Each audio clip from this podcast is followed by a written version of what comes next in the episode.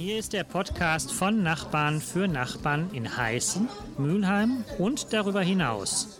Schön, dass Sie da sind. Wir möchten Sie informieren und unterhalten. Für Ideen und Anregungen erreichen Sie uns unter 0176 149 307 05. Und jetzt viel, Viel Spaß Spaß, beim beim, Zuhören. Zuhören. Rätselzeit? Die Lösung. Und hier die Lösung der vergangenen Woche. Unter welcher Telefonnummer ist die Zentrale der Mülheimer Stadtverwaltung erreichbar? Unter 0208 455 0. Zweites Rätsel. Welcher dieser Kultfußballer erblickte in Mülheim das Licht der Welt? Willi Landgraf. Was Witziges. So, meine lieben Zuhörer, nun kommt eine wichtige Info. Für alle, die auch dieses Jahr eine Weihnachtskrippe aufstellen wollen.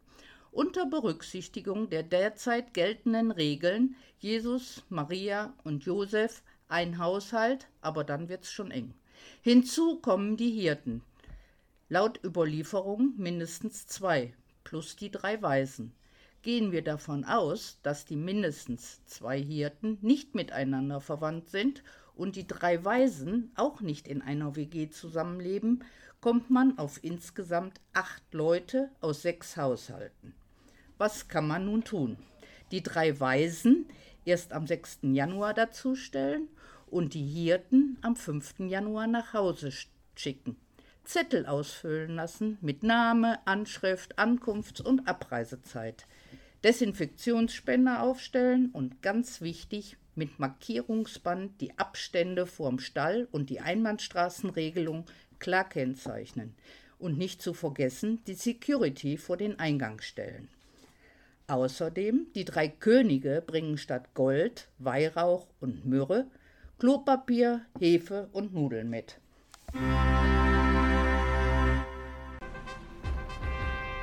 Hallo heißen. Heute haben wir einen ganz besonders tollen Anlass und zwar habe ich am Rohr die Vorsitzende des Vereins Mülheimer Nachbarschaft und die Alexandra Tajnovic ist genauso glücklich wie ich, denn wir sind ausgezeichnet worden mit dem Förderpreis der AOK Hamburg Rheinland für gesunde Nachbarschaft. Alexandra, was sagst du dazu?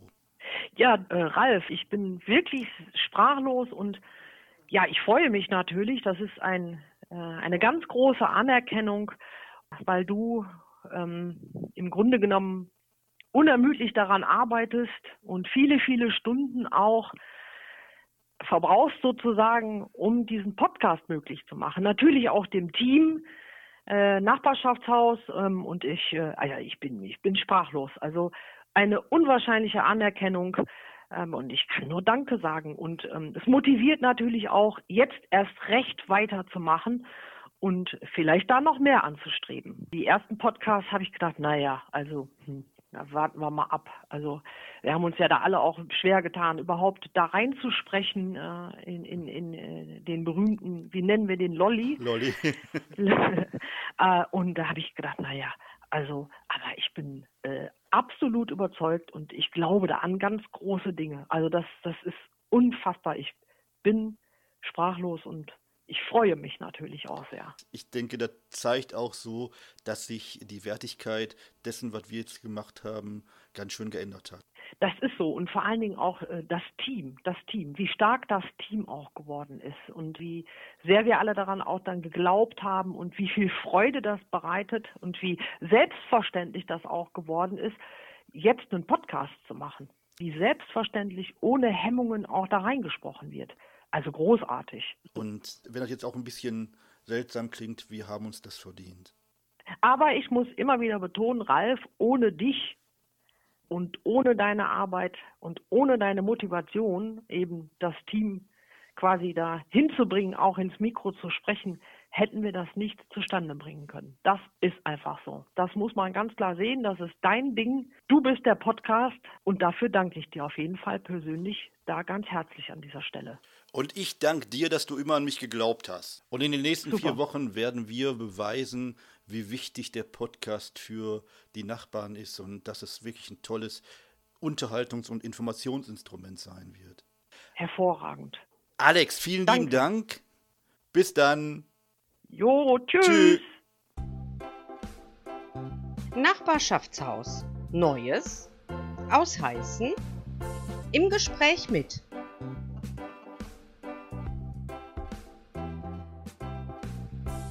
Dass ich auf das jetzt folgende Gespräch ganz besonders stolz bin, kann sicherlich jeder nachvollziehen.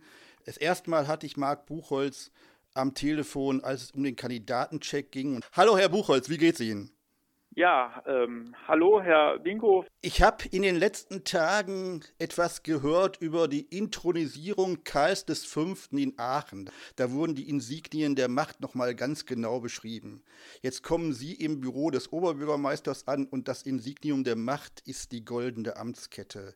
Wie war das erste Gefühl? Schwere Last. Schwere Last, das, äh, die, die Kette wiegt tatsächlich eine ganze Menge. Und ich darf Ihnen sagen, dass ich heute bei der Anprobe äh, gemerkt habe, sie ist mir zu lang. Mein Vorgänger war ja durchaus einen Ticken größer. Und wir werden dort äh, denn die Kette etwas einkürzen müssen. Also der Oberbürgermeister schnallt nicht den äh, Gürtel enger, aber die Kette wird gekürzt. Aber es ist so ähnlich wie bei der Queen von England. Die, die Kette wird dann nur zu ganz besonderen Anlässen getragen. Ja, so ist das. Herr Buchholz, wie war das erste Gefühl, als die ganze Last des Wahlkampfs von Ihnen abfiel und Sie für sich selbst realisiert haben, jetzt habe ich es geschafft? Ja, Sie sprechen einen Punkt an, auf den ich denn tatsächlich am ähm, Wahlsonntag des Öfteren angesprochen wurde, auch in der Woche danach. Äh, man hat mir wohl angesehen, dass ich wohl irgendwie ziemlich ruhig gewirkt haben muss. Ähm, mir selber war das gar nicht so bewusst. Aber ich habe im Wahlkampf immer gesagt, egal wie die Wahl ausgeht, ich gehe am 28. durch die Rathaustür und arbeite für diese Stadt sehr gerne fünf Jahre als Oberbürgermeister. Wenn das nicht klappen sollte, bin ich weiterhin als Beigeordneter gewählt und hätte dann auch gerne für diese Stadt als Beigeordneter weitergearbeitet. Aber ich darf Ihnen sagen, äh, dass die Wahl natürlich jetzt erfolgreich war und auch gegen eine so prominente Mitbewerberin wie äh, Dr. Monika Griefahn ist natürlich eine, eine besondere Ehre, aber auch gleichzeitig eine besondere Verantwortung für mich. Das kann ich mir vorstellen. Und Sie übernehmen das Ruder in Mülheim in einer sehr unruhigen Zeit. Ihre Vorgängerinnen und Vorgänger hatten da sicher ruhigeres Fahrwasser. Ist Ihnen das auch bewusst, dass Sie jetzt am Steuer stehen, wo das Schiff Mülheim einen starken Steuermann auch braucht?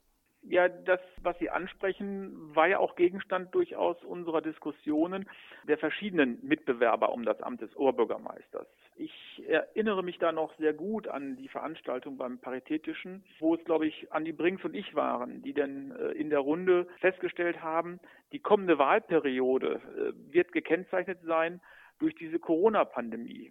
Diese Pandemie wird eben nicht äh, am 31.12.2020 zu Ende sein. Sie wird eben nicht zu Ende sein in ihren Auswirkungen 21, ähm, bestenfalls vielleicht Ende 22, aber doch wohl wahrscheinlich eher mit all dem, wo wir vielleicht ein Stück weit wieder die äh, Normalität, die wir uns zurückwünschen, in 23 hoffentlich dann wiedergewonnen haben werden. Ich spreche das deswegen an, weil natürlich gerade jetzt unter den besonderen Bedingungen äh, auch der äh, Zusammenkunft der Bundeskanzlerin mit den Ministerpräsidenten und den Auswirkungen im November uns klar sein muss, wir müssen alle nochmal ein Stück uns zurücknehmen, wir müssen verzichten im Moment in der Hoffnung, dass wir diese Pandemie, die wir nicht äh, heilen können, also wir, wir haben noch kein Mittel, das muss uns allen klar sein, wir dürfen das Gesundheitssystem nicht überfordern. Wie es bei uns Tradition ist, haben wir das gesamte Interview mit Oberbürgermeister Marc Buchholz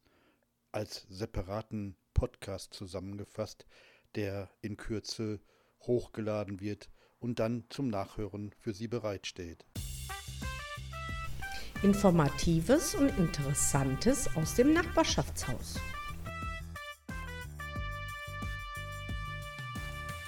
In unserer Säge mit den Auszeichnungen der Mühlheimer Bürgerstiftung sind wir heute bei der Ines Weltrowski.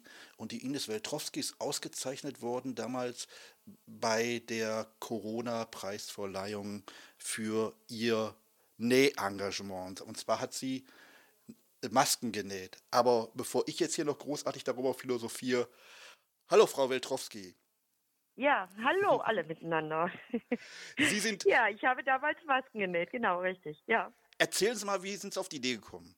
Es war im März. Ich bin dann notgedrungen in Kurzarbeit gegangen, weil ich an einer Schule arbeite und habe hier erstmal nur für die Verwandtschaft und für die Freunde genäht, weil man konnte ja gar nichts kaufen. Es war ja nichts zu kriegen. Und wenn man was bekam an Masken, ähm, dann waren sie viel zu teuer. Und dann haben mich halt Freunde und auch zum Teil Bekannte, die in der Pflege arbeiten, gefragt, ob ich nicht mal ein paar Masken nähen könnte, weil sie wussten, ich nähe.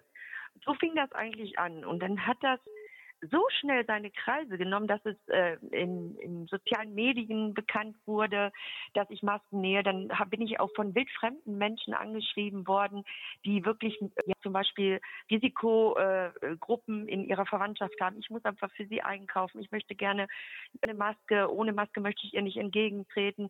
Äh, das, das, hat, das hat sich so schnell aufgebaut in ganz Mülheim, dass ich dann wirklich jeden Tag gesessen habe über die ganzen Wochen, wo ich in Kurzarbeit war und täglich hunderte an Masken genäht habe. Ich habe dann irgendwann bei 2000 habe ich aufgehört zu zählen, weil ich gedacht habe, äh, es lohnt sich nicht mehr zu zählen. Hier sind täglich Masken weggegangen. Die Menschen haben äh, bei mir geschellt. Ich habe sie in den Hausflur gelegt. Die wurden dann mitgenommen. Die haben mir, ja, dann gab es dann auch mal eine Tafel Schokolade als Dankeschön. Und weil ich dann gemerkt habe, das wird immer mehr und ich kann das finanziell mit den Stoffen nicht, habe ich mal in einer Facebook-Gruppe in Mülheim einen Aufruf gemacht, ob Mülheimer bereit wären, Stoffe zu spenden oder alte äh, Bettlaken, die man kochen kann. Von Oma die äh, alte Tischwäsche. Und das ruckzuck habe ich ohne Ende Stoffe bekommen und konnte nähen wie verrückt. Es gab sogar hier Unternehmer hier in Mülheim, die mir Nähnadeln und Garn, Gummibänder gespendet haben. Es war spektakulär. Ich habe mich natürlich über den Preis gefreut, weil es eine richtig große Wertschätzung war für das, was man da getan hat. Was ja. haben Sie denn für die Zukunft noch vor? Ja, ich werde wieder, ich werde nochmal Puppen nähen. und zwar hat mich hier Professor Kautz angesprochen. Er hat da auch so eine Geschichte mit Puppen. Aber da, fragt, da fragen Sie am besten mal Herrn Karutz, was die Puppen genau für Funktionen haben, wofür sie zuständig sind, die Puppen. Auf jeden Fall, er fand das so toll und hat gemeint, ich könnte vielleicht diese Puppen auch zum Leben erwecken. Und habe auch schon angefangen. Die erste Puppe ist schon fertig. Es sind, glaube ich, fünf, die er gerne hätte. Ja, und eine habe ich schon fertig und die nächsten kommen in den nächsten Wochen. Ja, und ich hoffe, die werden genauso schön wie Heldi. Dann haben wir auf jeden Fall nochmal einen Grund, miteinander im Podcast zu reden. Da freue ich mich jetzt schon drauf. Ja. Vielen lieben Dank für das Interview und ich Sehr, hoffe, sehr wir gerne. bleiben in, in Kontakt. Ja, das machen wir gerne. Ich danke Ihnen auch, allen Hörern, ne, noch eine hoffentlich nicht so schlimme Corona-Zeit. Bleibt alle gesund und ja, helft einander. Was Witziges. Das Rad der Zeit. Omas Schlüpfer waren riesig, meistens größer als ein Zelt.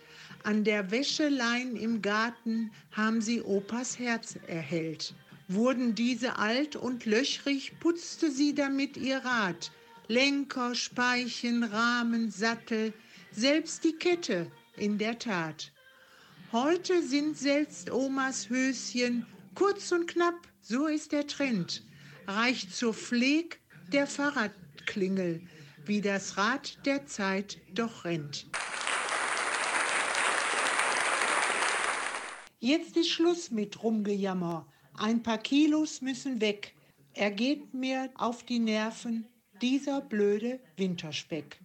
Gerade beim Bücken merke ich's heftig. Ich bekomme nur ganz schwer Luft.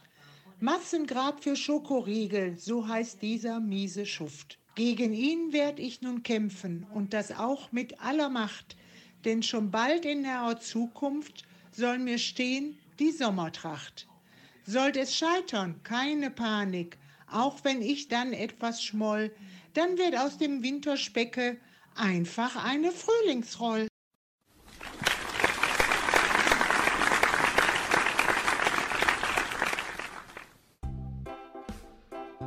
Nachbarschaftshaus. Neues aus Heißen.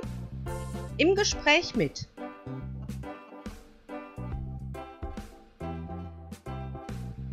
Jetzt haben wir wieder Professor Harald Karutz am Telefon und wenn ihr den Podcast bis jetzt gehört habt, dann habt ihr gerade das Interview mit der Ines Weltrowski gehört und in dem Gespräch mit der Ines Weltrowski hat sie ja davon erzählt, Puppen für Professor Karutz entwirft und näht. Jetzt weiß ich, der Herr Professor Karutz hat ein Forschungsprojekt Kind und Katastrophe an der Medical School in Hamburg. Waren die Puppen für dieses Projekt geplant? Nee, geplant waren die Puppen dafür nicht. Das hat sich tatsächlich auch äh, spontan aus dem Kontakt zur Frau äh, Weltrowski ergeben. Die Figuren, die die Frau Weltrowski jetzt näht, die gibt es schon länger als gezeichnete Figuren aus einem anderen äh, Projekt, das ist schon ein paar Jahre her. Da ging es darum, ähm, Merkfiguren zu entwickeln, die äh, Notfallseelsorgern und äh, Kriseninterventionsteam-Mitgliedern äh, helfen sollen, im Blick zu behalten, was beim Umgang mit Kindern in Notfallsituationen wichtig ist. Da, da sind so Merkfiguren entwickelt worden, aber die hat es bisher immer nur gezeichnet gegeben. Als ich dann die Frau Weltrowski auch kennengelernt habe, äh, na gut, da kam mir schon der Gedanke, ach, ich könnte ja mal fragen, ob sie diese Figürchen zum Leben erwecken kann. Und äh, sie hat also ganz spontan sofort gesagt, klar, das mache ich. Und ähm, ja, ich habe mich da wahnsinnig drüber gefreut. Kinder können ja normalerweise ihre Emotionen nicht so einfach wie Erwachsene verbalisieren. Gelingt über, den, über das Spiel mit den Puppen der Zugang zu den Kindern und werden die Kinder sich dadurch auch der Tragweite, äh, der Tragweite ihrer eigenen Emotionen bewusst? Ja, also Puppen sind auf jeden Fall immer erstmal ein, eine Möglichkeit, Kindern überhaupt in Kontakt zu treten, eine Beziehung aufzubauen. Und Kinder können dann so im Gespräch beispielsweise die, diese Figürchen auch stellvertretend äh, für sie selber sprechen lassen. Wenn es Themen gibt, die ihnen selber ähm, schwerfallen auszusprechen, dann eben stellvertretend diese Figürchen.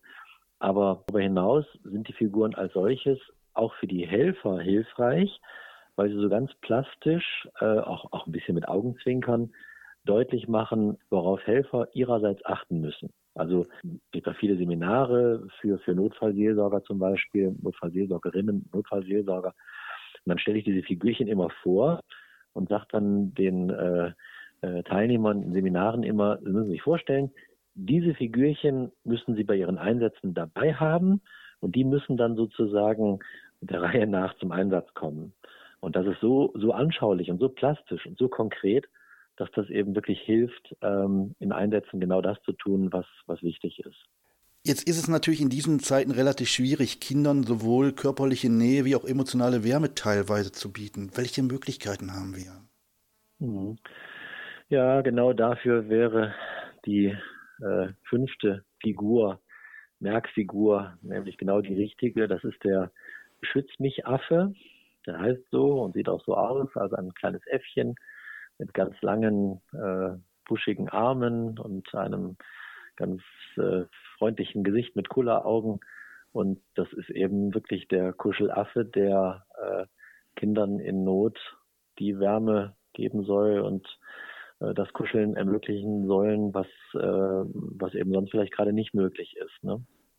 Ja, Herr Professor Karutz, vielen lieben Dank für das Interview. Wir bleiben ja weiter im Gespräch und werden sicherlich auch in den nächsten Wochen immer mal wieder das ein oder andere Thema aufgreifen. Für heute erstmal vielen lieben Dank. Sehr gern. Rätselzeit. Und hier die Rätsel dieser Woche. Seit wann finden die Mülheimer Theatertage statt? Seit 1966, seit 1976, seit 1986, seit 1996. Das zweite Rätsel. Welche Auszeichnung erhielt Karl Ziegler, Direktor des Mülheimer Kohlenforschungsinstitut, im Jahr 1963? Ehrenbürgerschaft der Stadt, Goldene Nadel Nordrhein-Westfalens, Chemie-Nobelpreis, Ritterschlag der Queen.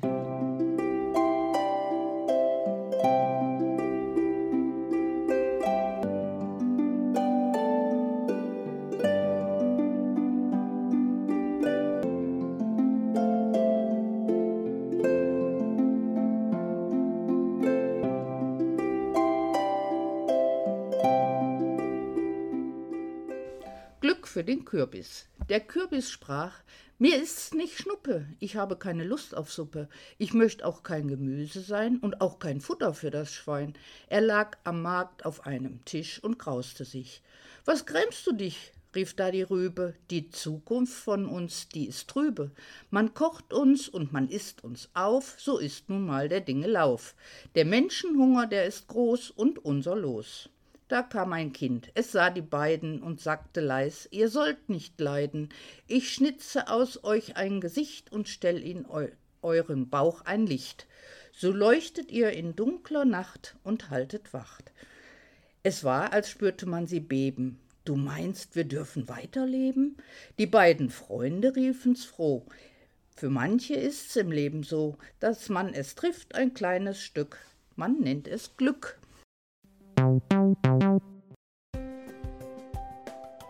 Das war Nachbarschaftshaus.